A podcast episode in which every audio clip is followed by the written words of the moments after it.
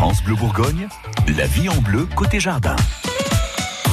Votre magazine de la vie de tous les jours vous donne plein de bonnes idées pour avoir un jardin qui sort un petit peu de l'ordinaire, même s'il est tout petit.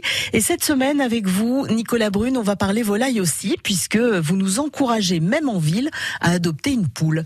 C'est vraiment la grosse tendance que ce soit bon déjà élever une poule en ville, bon, on en voit de plus en plus dans les dans les dans les, dans les petits jardins. Oui, il faut quand même avoir un petit jardin. On fait pas ça sur son balcon.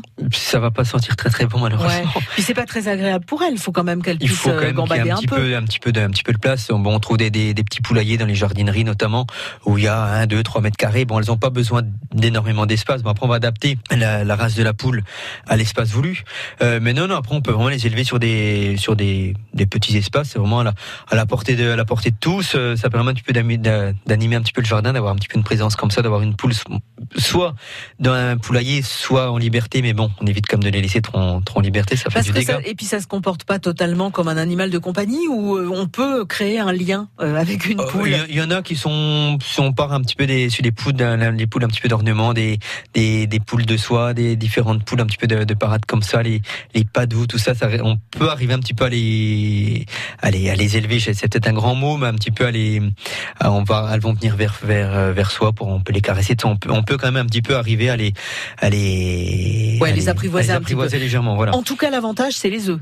Voilà, on- elles vont faire des œufs, donc ça va, ça va faire des œufs euh, gratuits et disponibles un peu toute l'année. Euh, suivant les races, on, va, on peut avoir jusqu'à entre 150 et 300 œufs par an, donc c'est quand même pas mal, euh, presque 300 œufs par an. Ah bah c'est quasiment un par jour. euh, 300. Quasiment. Bon après il y a toujours un petit, une petite chute quand même en, en hiver, forcément. Il faut quand même un peu d'espace. Euh, Suivant les, suivant les races, en, en gros, on va, il va falloir entre 0,5 mètres carrés à 1 mètre carré et demi par poule. Ouais. Bon, plus elles ont de place, mieux c'est. Mais après, tout ce qui est poule naine, ça peut être quand même contenu comme d'un espace assez petit. Et si c'est un petit poulailler, les petits poulaillers, euh, un poulailler de petite surface, on peut les sortir de temps en temps. Oui, Ça, puis je repensais aux. Aux- aux 300 œufs euh, par an. On évite peut-être d'en avoir 50, sauf si on est une famille très très nombreuse, qu'on Bah, a des amis, des voisins et. Déjà, euh, au-delà de, au-delà de 50, euh, au-delà de 50 poules, c'est considéré comme élevage, donc on prendra pas trop le, pas trop le droit.